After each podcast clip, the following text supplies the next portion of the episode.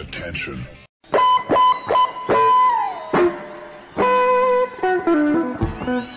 Das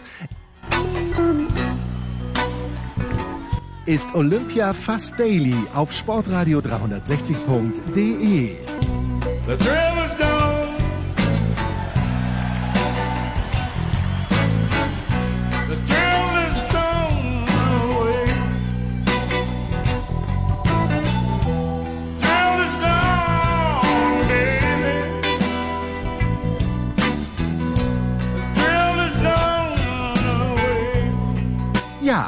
es ist wahr. Wenn der große Leader aus Tauberbischofsheim ruft, schauen wir noch einmal schnell im Dopinglabor in Sochi vorbei. Fliegen dann aber ohne Umwege, zumindest virtuell, ins Keim, aber leider nicht Corona-freie Tokio. Und versuchen dort mit Kevin Durant, Novak Djokovic und einem bulgarischen Gewichtheber unseres Vertrauens doch noch einen Platz im Wettbewerb der Teamsynchronschwimmer zu ergattern. Olympia Fast Daily. Jetzt. Ja, Samstag, erstaunlicherweise schon. Unglaublich. Und unserem Olympia Fast Daily, wir gehen einmal komplett unbelastet, sofern man das sagen kann, rein und fangen einfach einmal an mit Sebastian Kaiser, erstaunlicherweise. Heute, gestern, morgen und vielleicht noch länger, ganz sicher noch länger in Tokio. Ja, Herrschaften, heute beginnen wir mit dem Sebastian Kaiser in Tokio. Und Sebastian, die meistgestellte Frage, glaube ich, an dich heute, wie du mir auch geschrieben hast, ist, was macht er denn heute, der Kaiser? Wo ist er, der Kaiser? Der sitzt im MPC und arbeitet fleißig an den Publikationen des Sonntags. Da gibt es nämlich viel zu tun. Äh, da gibt es viel zu schreiben und äh, da jetzt nicht die großen Wettbewerbe sind, äh, wo ich jetzt hin müsste, weil wir das nämlich alles ganz gut durch Kollegen abgedeckt haben, ähm, habe ich mich dafür entschieden, heute im MPC vor schätzungsweise 75 Fernsehern zu sitzen und äh, da zu schauen, ähm, dass ich ja meine Artikel alle ordentlich loswerde und äh, äh, rechtzeitig fertig werde, aber das dürfte angesichts der Zeitverschiebung kein Problem werden. Jetzt habe ich, wir kommen gleich zu Alexander Zverev und wir kommen auch gleich zu Novak Djokovic. Wir nehmen auf, nachdem Djokovic ein Match verloren hat, das verstehe ich nicht, wie er gegen Pablo Carreno Busta verlieren kann, weil da kann ich, ist egal, da, dazu kommen wir gleich. Aber Sebastian, du warst doch heute schon beim Schwimmen und ich habe, die Kollegen der Zeit haben das, glaube ich, getweetet. Schön, wenn ich sage, die Kollegen der Zeit. Ich, ich kenne niemanden bei der Zeit, aber haben irgendwie getweetet, äh, wir, wir, wir schwimmen hinterher. Jetzt hat Sandra Köhler über 1500 Meter Bronze gewonnen. Äh, es, über die 800 Meter, ich glaube, wenn ich sage, hat nicht ganz so gut funktioniert, ist eine maßlose Untertreibung, oder?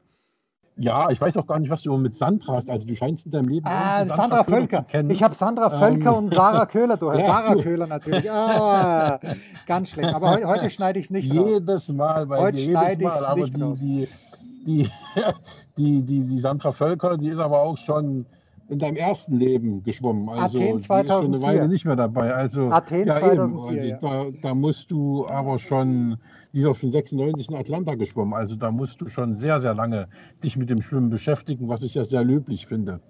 Inge de Ähm, Bruyne, was ja. soll ich dir sagen? Bitte. Inge, ja.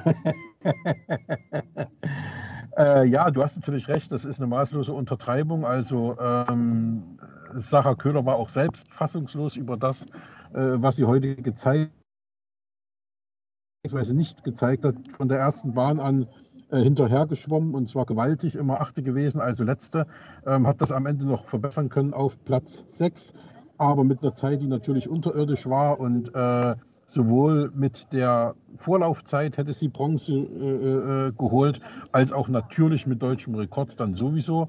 Und das ist das, was sie richtig gewurmt hat, dass sie eigentlich äh, dieses, diese Zeit äh, ganz, ganz, ganz, ganz locker im Verlag gehabt hätte, die äh, für äh, Bronze reichen würde. Und das hat sie nicht gemacht. Und sie hat eben keine Erklärung dafür, eben weil sie auch über 1500 Meter äh, schneller im Finale geschwommen ist als im Vorlauf, so wie es sein sollte. Und heute war es eben nicht so, nicht nur bei ihr, aber eben äh, auch bei ihr. Und äh, die Italienerin äh, Quadarella, die ist auch langsamer geschwommen als im Vorlauf, aber die hat eben Bronze abgestaubt und äh, Sarah Köhler nicht. Und das ist natürlich das, was stört. Aber äh, sie hat natürlich schon eine Bronzemedaille und demzufolge, wenn sie dann äh, nachher in ihrem Bettchen liegt und darauf schaut, wird sie, glaube ich, dann trotzdem äh, glücklich sein und sagen, Mensch, ich habe zumindest was Zählbares mitbekommen. Man stelle sich vor, man steckt in der Haut von Christina Schwanitz, ehemals Weltmeisterin, die jetzt bei ihren dritten Olympischen Spielen wieder nichts äh, äh, gerissen hat, immer verletzt gewesen ist und äh, auch diesmal Pech hatte und gestern schon in der Qualifikation ausgeschieden ist.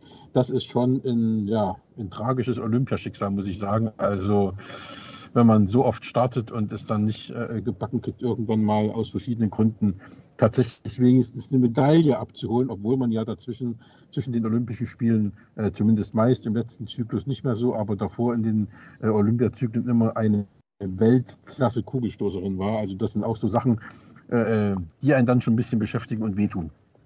Naja, sagen wir mal so, der, äh, der andere Weltklasse-Kugelstoßer, dem ich auf Instagram so folge, ist, ist David Storl, der auch Ja. verletzt ist und der jetzt Dienst Ja. als Polizist verrichtet. Du, den kennst du, glaube ich, den Storl, oder? Also ein bisschen. Ja, ja, ja, ja, ja, ja. Ja, ja, also war er auch, Weltmeister und ich habe ihn auch in London stoßen sehen 2012, als er da, glaube ich, Silber gewonnen hat. Also dieses ganz große Ding fehlt ihm auch, ne, dieser Olympiasieg. Und das ist eben, da kannst du zwei, drei, viermal Weltmeister werden. Und jetzt ruft mich gerade Mischa Zverev an, jetzt müsste ich mal kurz rangehen. Können wir gleich nochmal fort, fort, fortfahren? Wir werden, ja. Ja, Sebastian, es sind ungefähr 48 Minuten vergangen seit dem Anruf von Mischa Zverev. Was hat er dir, Echt so lange? was, was hat er dir denn, was hat er dir denn gesagt, der gute Junge? Also Zverev, der, der mich echt überzeugt als äh, Experte bei Eurosport. Der natürlich, ist ja völlig klar, äh, wäre ich ja auch, wenn mein Bruder, wenn ich ein A, wenn ich einen Bruder hätte wenn der B im Olympischen Finale stehen würde, dann würde ich jede Objektivität ablegen.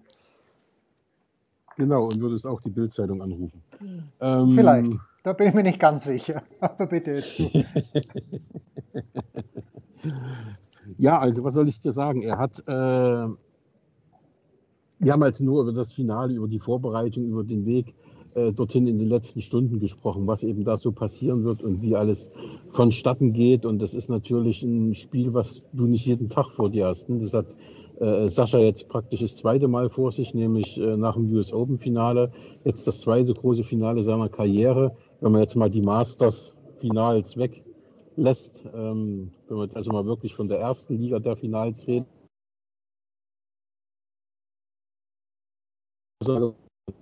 Für ihn mehr wert als ein Wimbledon-Sieg, hat er gestern erzählt. Und äh, damit sieht man schon, was das für einen Stellenwert für ihn hat. Und Micha sagt eben, dass er diese Niederlage, äh, Quatsch, dass er diesen Sieg gegen äh, Djokovic schon komplett abgehakt hat, dass es schon darum geht, jetzt äh, total fokussiert zu sein. Hat vorhin nochmal mit äh, Kohlmann trainiert auch.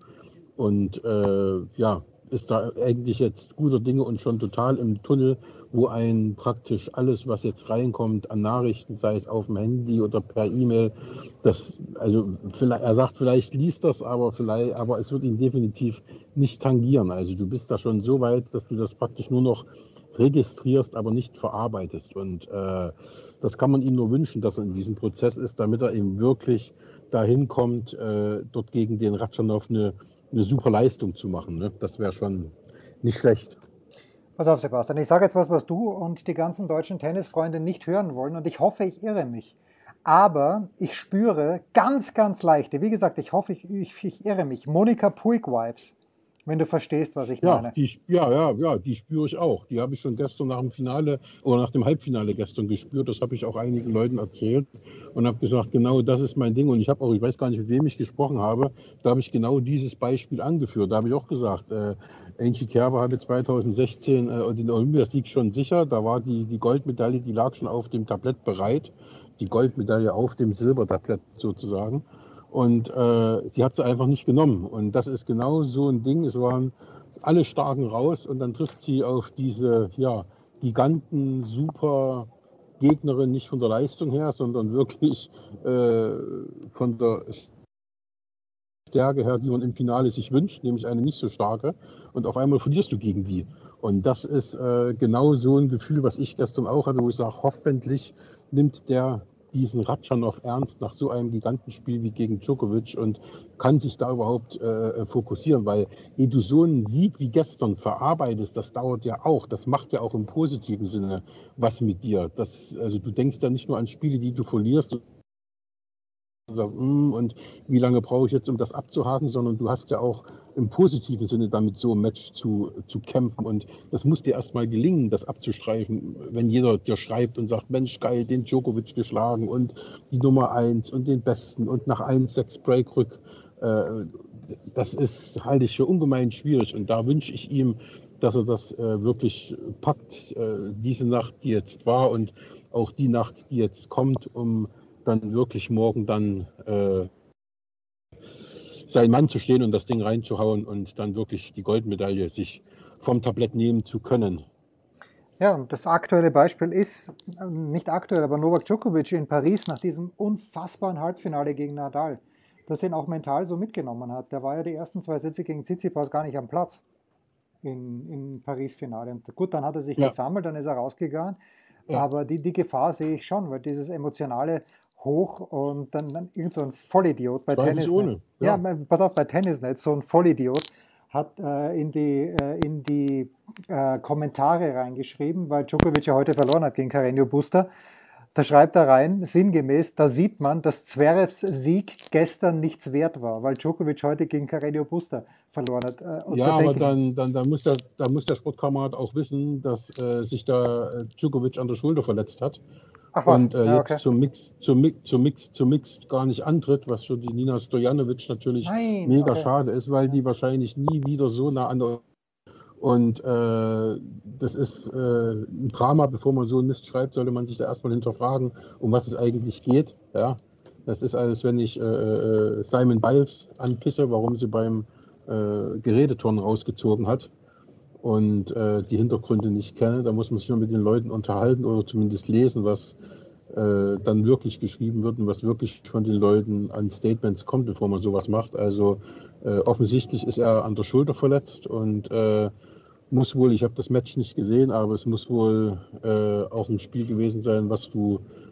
ja, wo er nicht so viele Chancen hatten gegen, hat, Ch- Chancen hatte gegen, gegen Carino Busta. Und äh, ja, wie gesagt, äh, Begründung jetzt ist, er war ihm an der Schulter verletzt und jetzt geht es wohl tatsächlich nicht mehr. Und wie gesagt, wer, wer Djokovic ein bisschen kennt, er würde niemals äh, jetzt in dem Fall Nina Stojanovic im Stich lassen und sagen, ich habe einfach keinen Bock mehr, weil ich gegen Zverev verloren habe, sondern äh, der würde natürlich spielen, wenn es irgendwie ginge, um äh, dieser Spielerin äh, da die Chance auf den wahrscheinlich einzigen großen Triumph ihrer Karriere, nämlich eine Bronzemedaille bei Olympia, zu gönnen.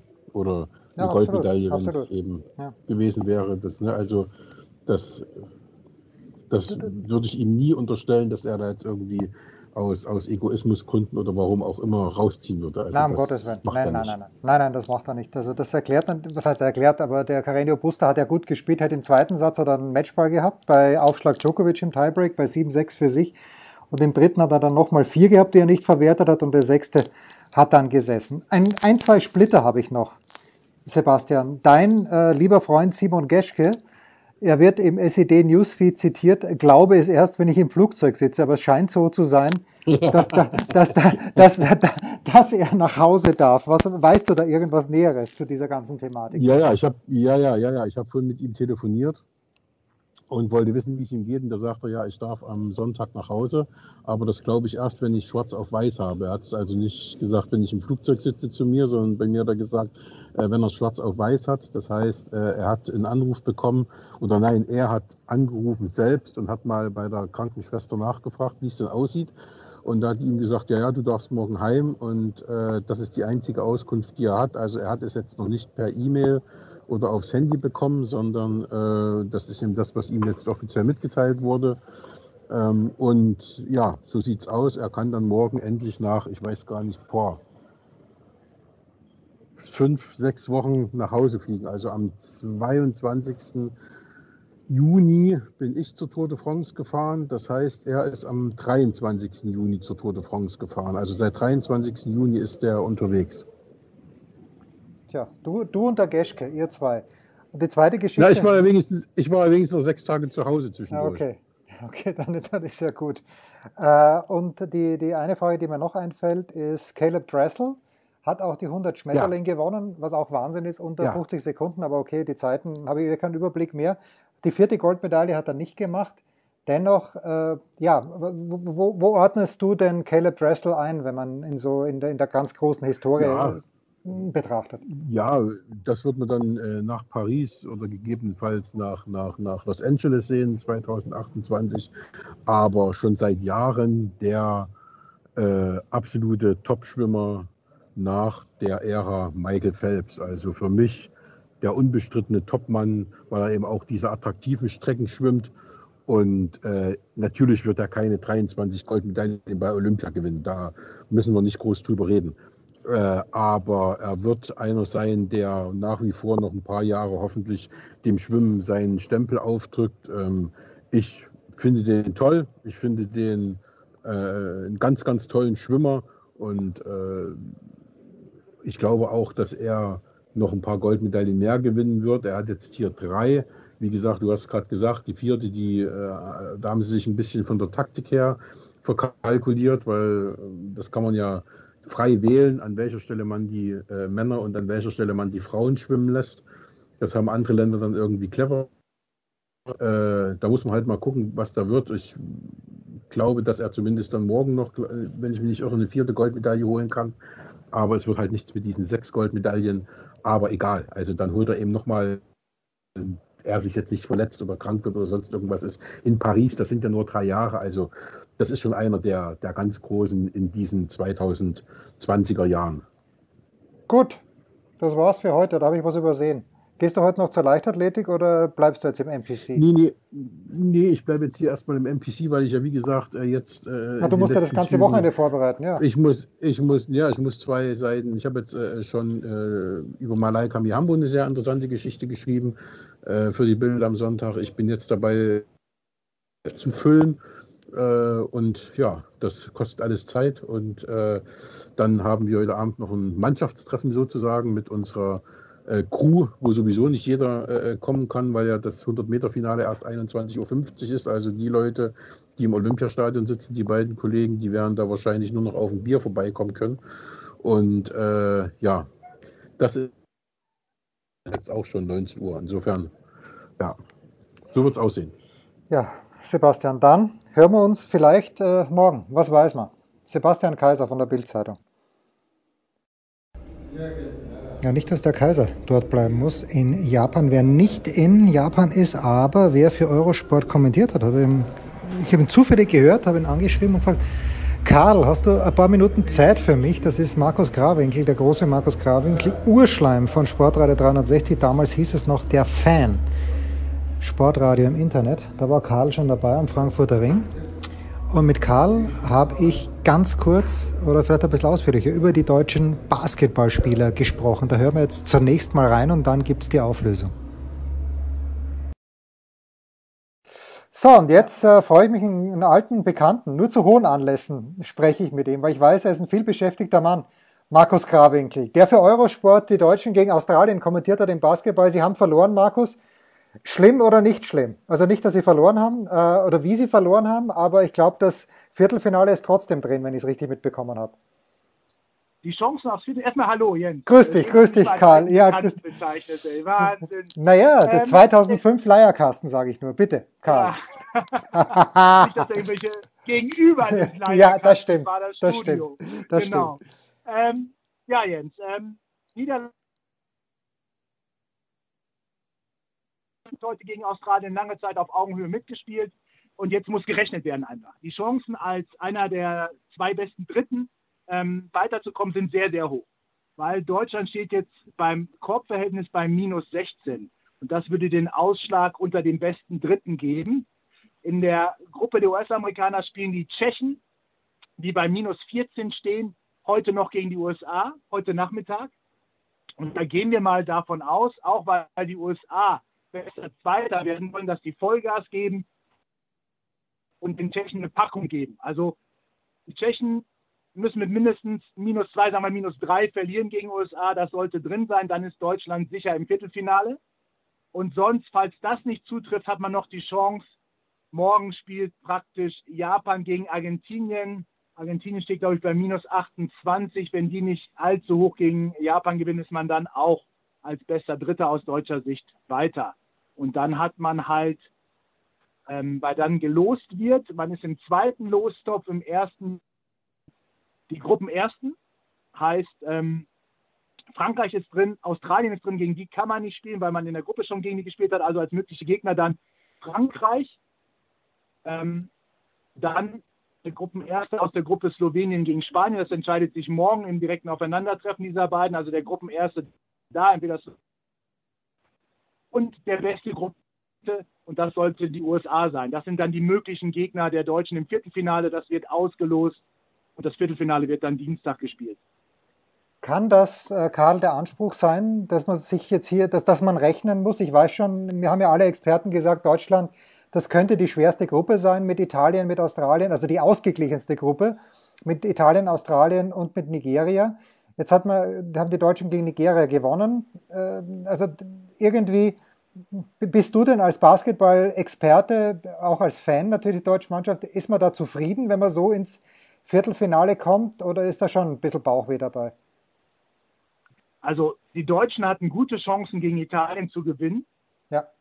Ähm, haben das Spiel verloren, haben dann gegen Nigeria eine gute Leistung gezeigt und das Ding gedreht und heute über Australien wirklich auch, das ist die Nummer drei der Welt, lange Zeit auf Augenhöhe mit agiert. Also insgesamt bin ich super zufrieden mit der deutschen Okay, Nationalmannschaft. Das äh, Erreichen des Viertelfinales sehe ich als, äh, als großen Erfolg bei den Olympischen Spielen, wo zwölf Mannschaften sowieso nur qualifiziert sind, ins Viertelfinale unter die best achten Mannschaften. Finde ich super. Okay. Was oder wer außer natürlich der Schnurrbart von Andy Obst überzeugt dich im deutschen Team am meisten? Also dieser Bart ist Wahnsinn. ja. ja, Andi Obst spielt eine gro großartige, ähm, ähm, ein großartiges Olympiaturnier, ganz sicher. Ähm, und wir kennen alle Andi Obst als die offensive Rolle gesehen, aber defensiv hat er noch mal so viel draufgelegt. Das ist jetzt echt ein komplettes Spiel von ihm. Ähm, Maodolo heute gegen Australien nicht so gut, aber sonst mit einem starken Turnier. Johannes Thiemann hat mir heute sehr gut gefallen. Nils Giffey, der einfach unglaublich viel für diese Mannschaft macht. Ähm, Johannes Vogtmann, ja, Mo Wagner. Also insgesamt ähm, hast du schon jede Menge Deutsche, die einfach als Team überzeugen. Heute hat ein bisschen was gefehlt. In Maudolo hätte ich mir besser gewünscht. Dann da fallen zwei, drei Würfe von ihm und dann ist Deutschland. Okay. Dann Karl, abschließend noch, ähm, die, die Königsfrage ist, also Bill Simmons, ich habe das, glaube ich, in der Big Show auch schon gesagt oder habe es davor schon gesagt, nachdem die Amerikaner untergegangen sind gegen Frankreich, hat er, sich, hat er gesagt, er freut sich schon auf das Endspiel Slowenien gegen Frankreich und hoffentlich können die USA die Bronzemedaille gewinnen. Welches Team hat dich denn bis jetzt wirklich am meisten überzeugt? Ja, muss man Slowenen einfach nennen, weil die ähm, Nur, einen nur so wegen. schönen Basketball Okay, okay. mit Luka Doncic. Ähm, eine Mannschaft, die gut zusammenspielt, die natürlich mit Doncic den Star der dieser Olympischen Spiele bisher hat, ähm, die den europäischen Basketball, den Weltbasketball verstehen. Das ist ja diese Umstellphase der Amerikaner. Wir, wir dürfen mal gespannt sein. Also ich, ich würde die Amerikaner nie in duellen Klassen. Ähm, ich bin mal jetzt gespannt, wie die Slowenen einfach gegen die erfahrenen Spanier morgen früh aussehen. Ähm, eins, eins der ganz, ganz wichtigen Spiele. Auch um den Gruppensieg geht es dann halt in der Gruppe. Ja, schön wäre es, wenn Luca die olympische Goldmedaille holen würde. Karl, ich danke dir herzlich. Das war schon. Du hast natürlich noch nicht ganz überstanden, weil jetzt, wo ich weiß, dass du kommentierst für Eurosport, werde ich mich natürlich nochmal melden. Danke dir, Markus. Du darfst jederzeit anrufen, Jens. Ja, und das sollten alle mittlerweile mitbekommen haben. Dies interessiert, wenn es wem interessiert, wie der Österreicher sagt. Die Deutschen sind im Viertelfinale, weil natürlich die Amerikaner gegen die Tschechische Republik, äh, ich glaube, mit 30 gewonnen haben. Mit drei hätten sie gewinnen müssen. Also da, never in doubt, never in doubt. Ja, zwischenzeitlich dann auch am Abend, Saskia Leite war heute völlig zu Recht beschäftigt. Und äh, erst, der erste Höhepunkt, der jamaikanische Sweep in 100 Meter Lauf der Frauen. Bisschen schwierige Geschichte, wie ich finde. wenn man sieht, wie Lane Thompson, die die zweitschnellste je gelaufene Zeit äh, hingelegt hat mit 10,61, wie locker die gelaufen ist. Das hat schon fast Usain Bolt Qualität gehabt und da sind dann schon Zweifel angebracht. Äh, Shelley Ann Fraser ist äh, Zweite geworden. Ja, was soll man sagen? Ähm, man weiß es halt nicht, wie. Und Jens Weinreich hat das ja auch, hat das ja auch getweetet. Übrigens, Jens Weinreich, äh, da, dem muss man zwingend folgen. Ich bin noch in seinem Newsletter-Verteiler, habe ein schlechtes Gewissen, dass ich nicht seinen Olympiapass gekauft habe, aber ich habe eh keine Zeit, irgendwas zu lesen, aber das ist natürlich grandios, was der macht aus Tokio. Aber ja, Sven Weinreich, Jens Weinreich selbstverständlich, hat eh geschrieben, naja, schon toll, wie die durch diese harte Corona-Zeit gekommen sind. Und er hat das so formuliert, dass die Ironie auch nicht verloren gegangen ist. Ja, federleicht 1061, die Siegerin über 100 Meter. Nicht federleicht, aber trotzdem total happy, weil, das wusste ich gar nicht, aber es ist die erste, historisch erste überhaupt seit, wann gibt es die neuen Olympischen Spiele? Seit 1896 in Athen und noch nie hat ein Österreicher in der Leichtathletik eine Medaille gewonnen. Da muss ich nochmal nachschauen, aber wenn es alle schreiben, dann stimmt es wohl. Und Lukas Weiß-Heidinger, wir sind einfach ein Land der Diskuswerfer. Bronze hinter zwei Schweden. Das muss reichen für heute. Das war Olympia Fast Daily auf Sportradio 360.de. Versäumt nicht die Big Show, jeden Donnerstag neu. Und ab Herbst werfen auch wieder die Sofa Quarterbacks auf unbedarfte Receiver. Ach ja, folgt uns auf Facebook, Twitter und Instagram bei Sportradio 360.